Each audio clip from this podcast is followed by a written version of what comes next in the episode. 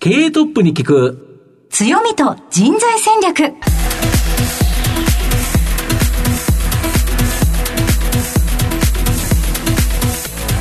毎度相場の黒髪こと藤本信之です。アシスタントの飯村美希です。経営トップに聞く強みと人材戦略。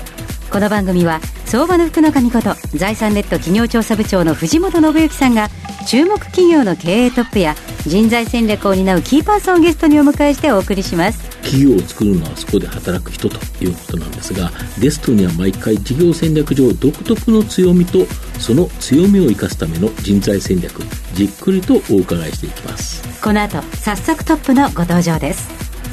この番組は JAC リクルートメントの提供でお送りします。経営トップに聞く強みと人材戦略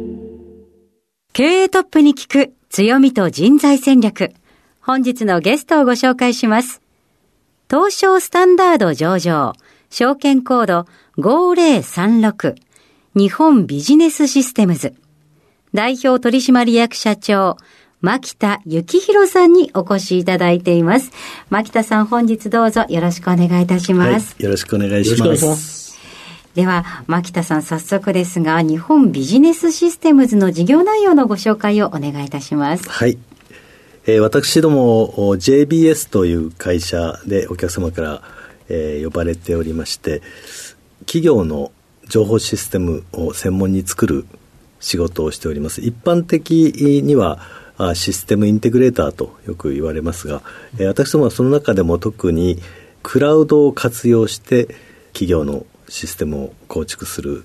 専門の会社でしてクラウドインテグレーターとして仕事を主にしておりますはい。ありがとうございます。また後ほど事業内容についてはじっくりと伺っていきたいと思いますが、まずはトップは企業にとって大切な人材であり強みでございます。トップのお人柄に迫らせていただきたいと思いますので、しばし質問にお付き合いどうぞよろしくお願いいたします。では、牧田さん、生年月日を教えてくださ。はいい1957年昭和32年3月う14日生まれでございます今年でちょうど66歳になりました、ご出身はどちらでしょうか？えー新潟県十日町市という、えーところでございます。豪雪地帯っていうまあやつですね、豪雪地帯ですね。すごく雪が多いところでして、魚沼産コシヒカリがあそうですね。まあはい。有名なとこなんですけれども、ご実家でも田んぼをやられてたんでしょうそうですね。私の父親は農家でしたので、まあ、お米を作る農家でしたから、えーもう子供の頃から、まあ、そういう姿をずっと見てはい。育ってました、将来どうなりたいなど夢はあったんでしょうか？まあ、特にどういう職業に就きたいという具体的なイメージはなかったんですけどもやっぱり自分では高校は田舎の、はい。お家からすぐ近くの高校に行きましたけどもその後はまあ進学をしようと思ってはいおりました。えー、ご進学先はどちらだったんでしょうえーはい、あの慶應義塾大学の法学部政治学科に入学しましてその後おまあ卒業して、まあ、就職をしたとはい。いうことなんですね、結構お勉強大変だったんじゃないでしょうか？そうですね。東京にいきなり進学ってなりますと。新潟県の中のお県立高校で松大高校っていうんですけれども、えー進学する学生はその当時もほとんどいなかったんですね、えーはい。限られた人数だけが少し進学をして、まあ、一般的には就職する高校生多かったんですけども、まあ、私自身はもう進学したいと思ってたから 結構勉強中心にやってた感じです。なかなかモチベーション保ちながらコツコツって大変だったかと思うんですけれども、その分東京でこう大学に出てこられて、うん。仲間が増えていかがでしたか学生生活。そうですね。私はもう本当に東京に出てきてその学生時代、えーまあ、一番楽しかったですよね。私はあの慶応に入ってたまたま入学した時にその大学が運営している学生寮があるっていう、そういう掲示を見つけてでその寮に入ったらもう本当に友達が24時間一緒にいますからねね。あのいっぱいできましたしすごく楽しかったですよね。そして社会人のスタートはどちらだったんでしょうか？えー、と就職をしたのがですね1979年にその IT、まあ、いその当時はコンピューター業界っていう呼んでましたけども、日本 IBM にはい。就職をしまして、でそこから営業としてまあ仕事が始まった感じですね。はい、はい。営業でのお仕事はいかがでしたか？営業はですねまずやっぱり最初1年目2年目はなかなか苦労しましたですね、で3年目から少しずつこうコツが分かってきたというかですね、あの仕事がやり方が自分なりにこうやり方が分かってきて、うん、えー、まあ、営業成績がぐっと上がってきたですね、それで営業成績上がってくるとすごく会社も大事にしてくれますしあそうですね、えー、すごく仕事もしやすかったし、うん、えーまあ、いい会社だなと思って、うん、えー、楽しく仕事してましたね、はい、ちなみにそのコツといいますかどういったところを大切にお仕事されていましたか？もともと営業マンになった頃はですね、はいのなんとか営業成績を上げるために契約を取ってこないといけないですね、うん、コンピューターがその当時高いものですから、うん、これを企業に買ってもらうためには、うん、まあ、説明をしてその理解をしてもらって購入してもらいたいと思って売り込みをかけるんですけども、大体がああそうですかって聞いてくれてほとんどお客さんは、あんまり興味を示してくれないというかねうまくいかなかったんですけども、コツをつかんできたのはそのやり方を本当にこう変えたんですねそれはあの、お客さん一番あの聞いてくれるのはどこかというとそのお客さんの環境の中でやっぱり困ってることはいろいろあるわけですね、はい、その企業の中で今使ってるコンピューターが例えば、えー、処理スピードが遅いとかあるいはこういう問題があるとか、うん、ここに手間がかかってるとか、いろいろ問題あるんですけども、そういう問題あることに対して、お客さんの現状困ってることを詳しく伺って、こうやったらうまくいきますよっていうのを、自分なりにアドバイスしてあげて、である時はそのメーカーの製品でうまくスピードが遅くて通信が遅いとかいろいろ問題があったりすると、うん、あ今はそのメーカーは新しい製品でこういう早いの出てるから、うん。う。ん、少々お金かかっても今変えた方が得ですよって、通信費用も下がりますよとかいろいろアドバイスしてあげて、他社の話。そうそうそう。そうすると他社の営業マンにちゃんと相談してみなさいって、そしたらすぐ提案してくれるから、うまくいきますよっていう。まあ、そういうアドバイスをするわけですね、そうするとお客さんも、ああそうかって、すぐ、すぐ自分のね、お世話になってるメーカーを呼んで、今こういうふうに変えられるって、もうああ、変えられます、すぐ持ってきますって言って、まあ、提案するわけですね。そうするとうまくまあ、それがあ話が進むと、うん、改善されて、うん、あ IBM の牧田さんに教えてもらったのが、うん、おかげでうまくいったっていうのはずっと覚えてるわけですね、その信頼っていうのはもう、その大きいんですよそうするとねあの私が全然知らない時にお客さんから電話がかかってきたりして、はい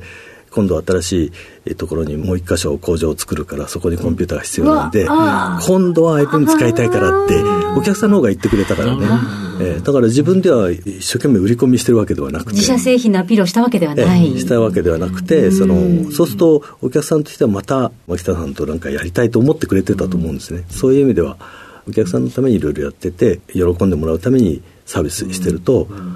逆にお客さんの方からこうしたいんだけどどうしたらいいのって、中にはあ IBM 使ってもらうとこんなにいいですよっていうのもあるわけで、その時はもうお客さんの方から問い合わせがあったらそれに対して答えるとすぐビジネスにつながったっていう、それが分かり始めてから営業成績がずっと上がってきたんですね。えー、その後一人でご起業されるに至るわけですか？そうですね。私は33歳の時に結構若いでまあそうですね、今となっても若い頃ですよね。もう30歳前後の頃からですね、少しずつ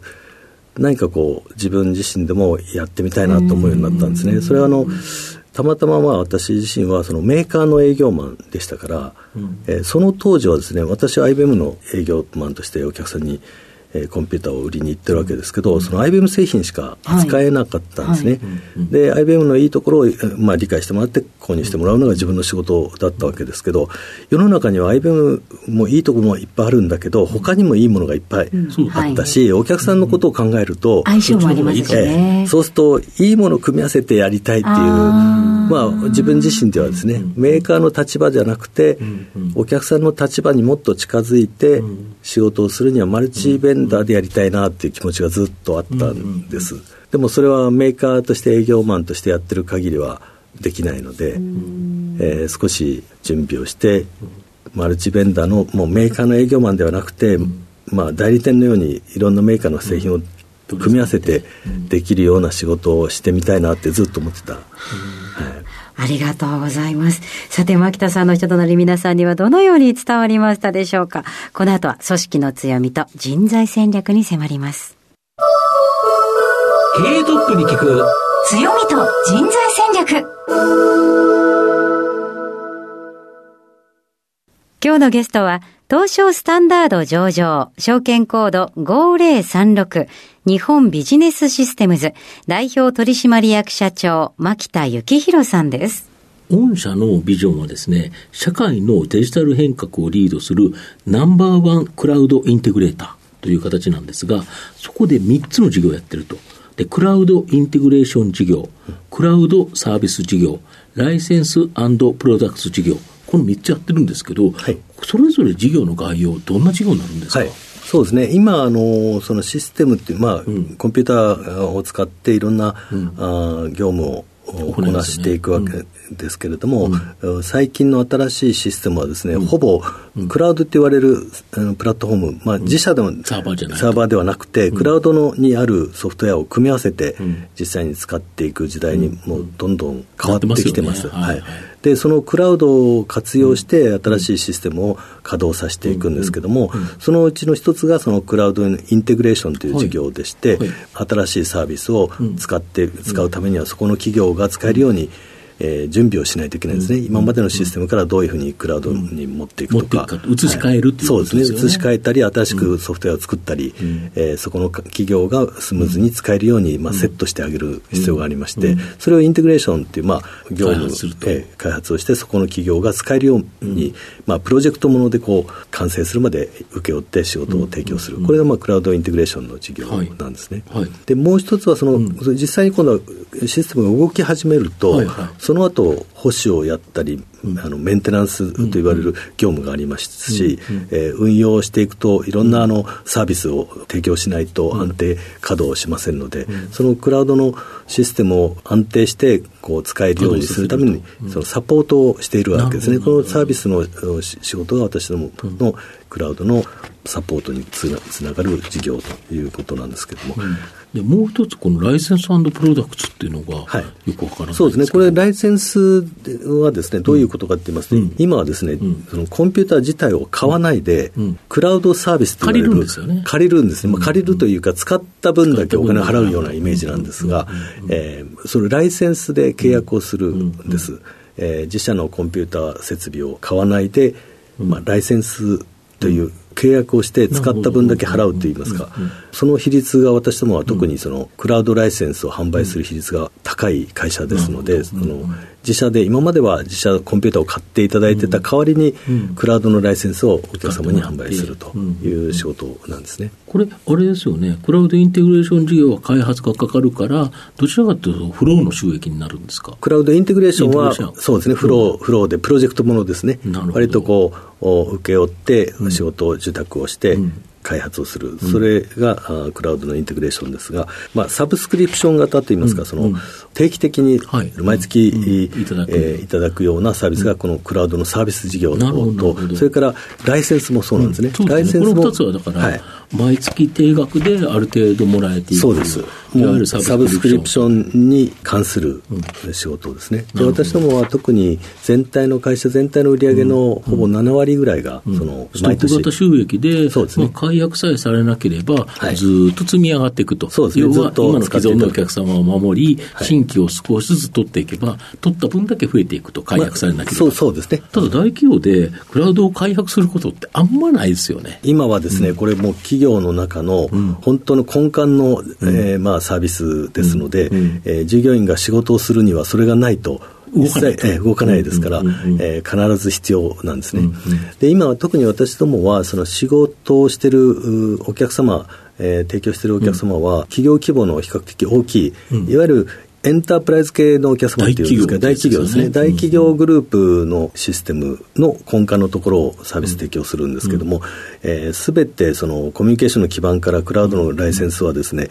大手企業さんは年間従業員の人数分だけはもう必ず契約をしますので、例えば1万人の社員がいる会社ですと1万人分のユーザーアカウントといいますか、ライセンスを契約をしまして、で特に、えー、大手企業のそのコミュニケーション基盤とか情報を扱う、えー、仕組みはですね、マイクロソフト365というサービスがあるんですけれども、でそのユーザーアカウントの仕事から、私どもはこう提供していきまして、今、日本国内ではですね特にエンタープライズ系の、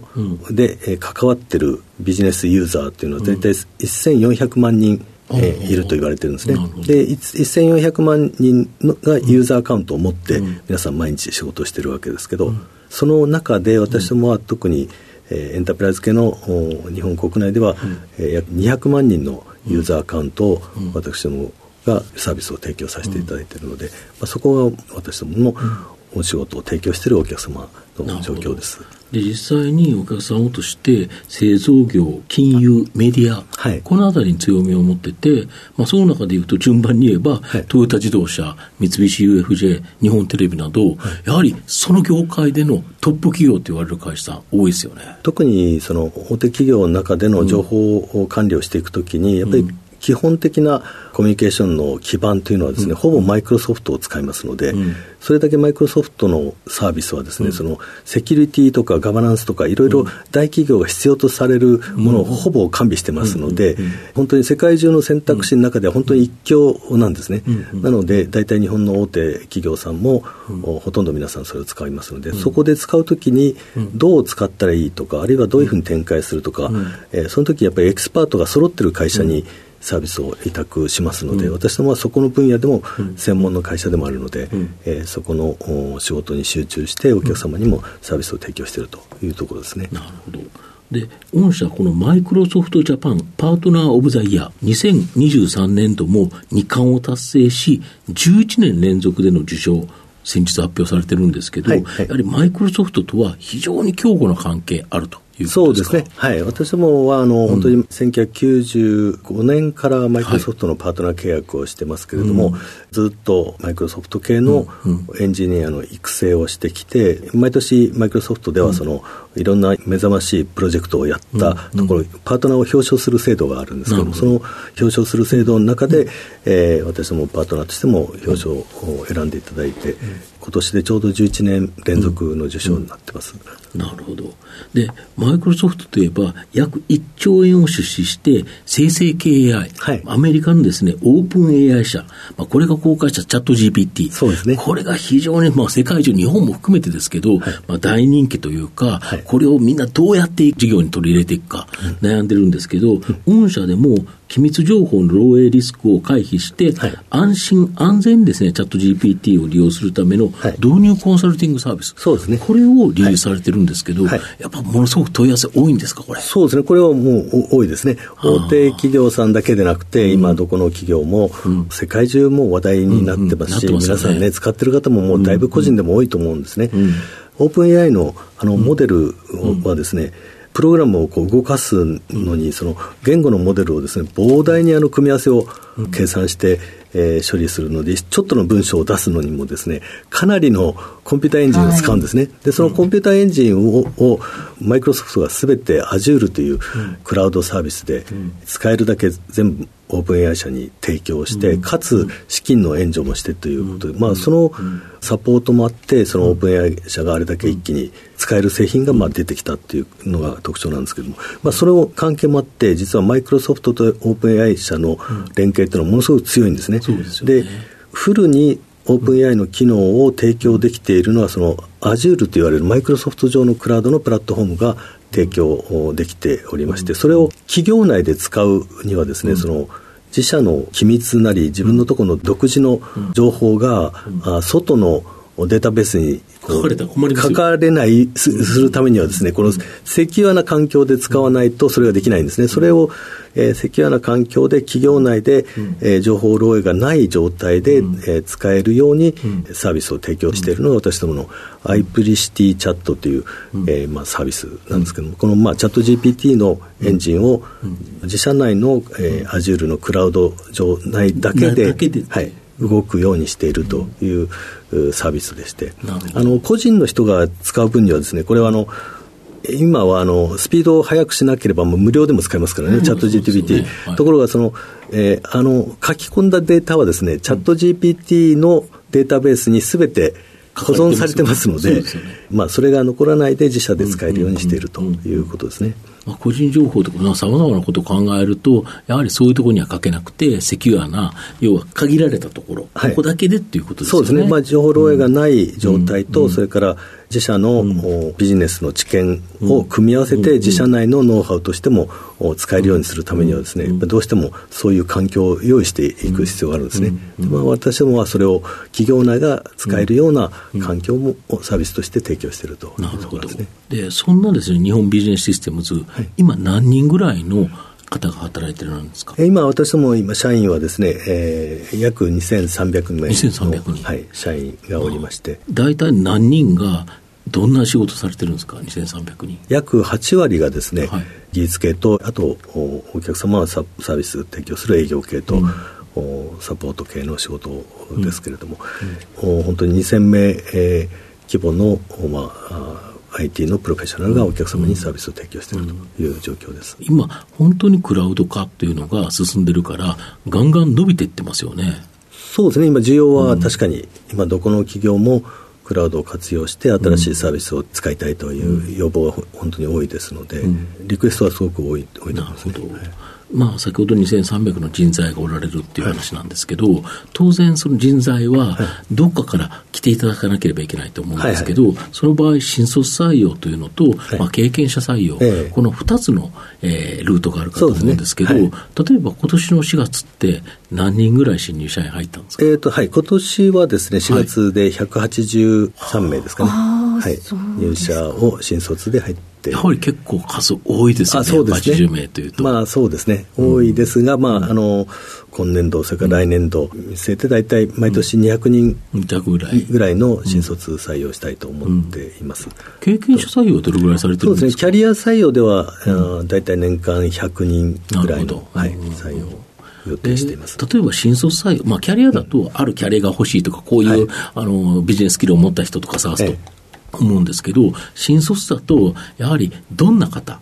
まあ、望む人物像じゃないですけど、うん、日本ビジネスシステムズには、こんな人に来てほしいとい。う方、おられますか、はい、そうですね、私どもとしてはですね、もうやっぱりあの最終的にお客様に本当にいい価値を届けたいので、うんうん、その IT のプロフェッショナルになってもらいたいと思っているんですね。あの専門家として、うん、えー、お客様に、えー、使い方をちゃんと指導できる、うん、それからどういう問題があってもすぐ解決できるような、うん、えー、IT なりクラウドのプロフェッショナルになってもらいたいというふうに思ってますので、まあ、そういう将来、えー、プロとして、えー、自立をしてお客様にいいサービスを提供したいと本当に思ってって社会貢献しようと思ってる、うん、人に入社してもらいたいと思って採用活動をしております。まあ、その辺の理念、すごく共感して皆さん、こう、興味を持ってくれてるかなと思いますけども。でこの番組って実はお昼に放送してるんですけど、はい、社長、ランチは何を食べることが多いんですか？あランチはですね、私は、うん、あ自社の社内にですね、はい、あの社員食堂があります。ので、はい、ありますので、そこで、うん、まあ、社内、オフィスにいるときは、うん、えー、ランチを食べに行きます、はい。まあ、皆さんと同じ場所でそうですね、同じ場所に、大体あの空いてるところ見つけて、はい、でも私は空いてるところの、まあ、当然普段知ら、はい、ね、あの、2300人もいると、当然知らない子の方が多いですから。ぎょっとされませんか？あ、隣に。えー、っと、いや、それはね、あんまりないないですけど、あ、社長来たのっていう感じですけども。素敵な雰囲気ですね。もう、あんまり気にしないから、皆さんね、みんな気にしないんですけど、私の方は、あ、今、あ、あの、君何年生って、大体入社して1年生とか、ね、3年生ですとか、5年いますとか、あの、ベテランですとかっていうのもいるん。ですが、まず、まず、どのぐらいの経験があって、それで、どの部門で何やってんのって、それで、いろいろ聞くとね、その普段仕事でコミュニケーションすることないですけど、そういうランチの時は、あの、聞くと結構みんな喋ってくれますし、ええ、ランチの場が、いわゆる社内の状況とか、いろんなことが分かる一つの情報の受け取るところというそうですね、受け取るところ、とても、あの大事ですよね。あのご飯食べてる時って、意外に、ね、真剣な話なんかしないですよね。まあ、そうですよね。で、この今、ランチのこれが、あの美味しかったとか、何がとかね、そんな、ランチ情報、ええ。そういうのも聞きますし、あの特に私どもはその、社員食堂はみんな自社で運営しているので、そのメニューのとか、どんどん変えられ、自前で変えられるので、え変えてほしいとかリクエストあったらすぐ対応するようにしてますし、私逆にそうやってなんか改善するとかあったら教えてって言うとみんな結構教えてくれたりする。あもうちょっとカレー辛くしてほしいとか、まあまあまあいろいろと、いろいろこと言ってくると。言ってもらったり、それは貴重な情報なので。なるほど。では藤本さん最後の質問お願いい。たします、はい、リスナーの方にですね何か一冊本書籍をですね、はい、お勧めしていただきたいんですけど、何かあ私のですね私の愛読書っていうこともないんですけど、まあ、はい、これアメリカでも随分ヒットした本ですけども、このエッセンシャル思考っていう、まあ、何を言ってるかというと、うん、その私自身が自分のまあ反省も込めて実はこれすごく大事にしている考え方というかですね、今までその自分の若い時に営業として仕事してきた時も、うん、言われたことは何全部やりたいやろうと思って、目いっぱい何でも詰め込んじゃうっていうかですね、まあそうですね。どうしてもね、えー、なんか期待されてるんだからやらなきゃとか、はい。思っちゃって、うん、あれも大事、これも大事、これも大事って、実はそういうふうにずっと自分自身もそうやってきたんですけども、実はそれは結果的には最も効率の悪いやり方ですっていう、はああの考え方なんですよ、このグレッグ・マキューンさんって若いコンサルタントの人が書いた本なんですけど、大したもんだなって、もうすごいなって、要はできるだけ目の前でやんなきゃいけないことは、全部やった方がいいっていう発想をやっちゃうと、実は最も大切なことをやる時間がほとんど取れなくて、なるほど。大事なものをどんどんできなくなってしまうので、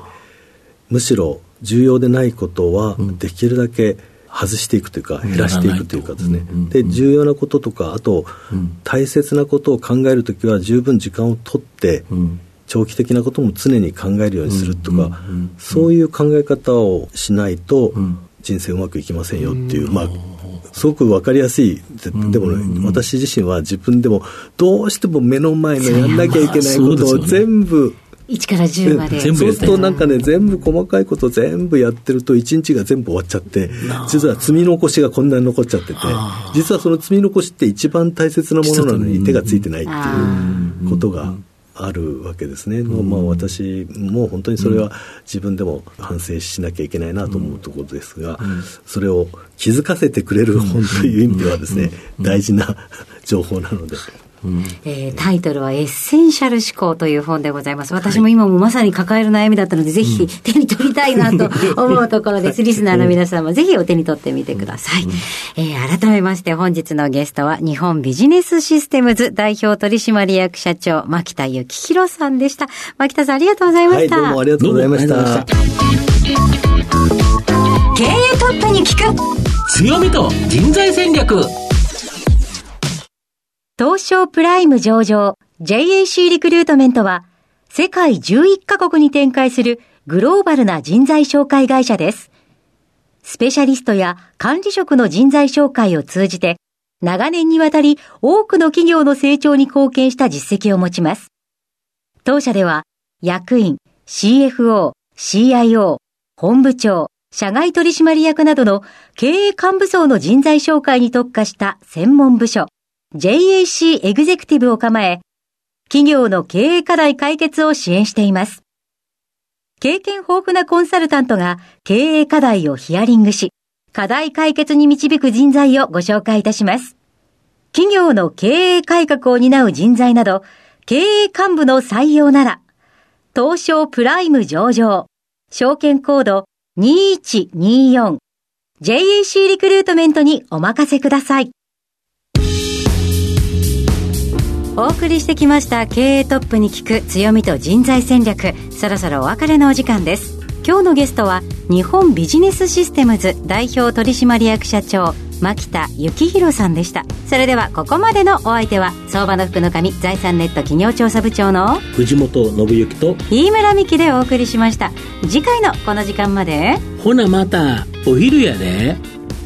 経営トップに聞く強みと人材戦略この番組は JAC リクルートメントの提供でお送りしました。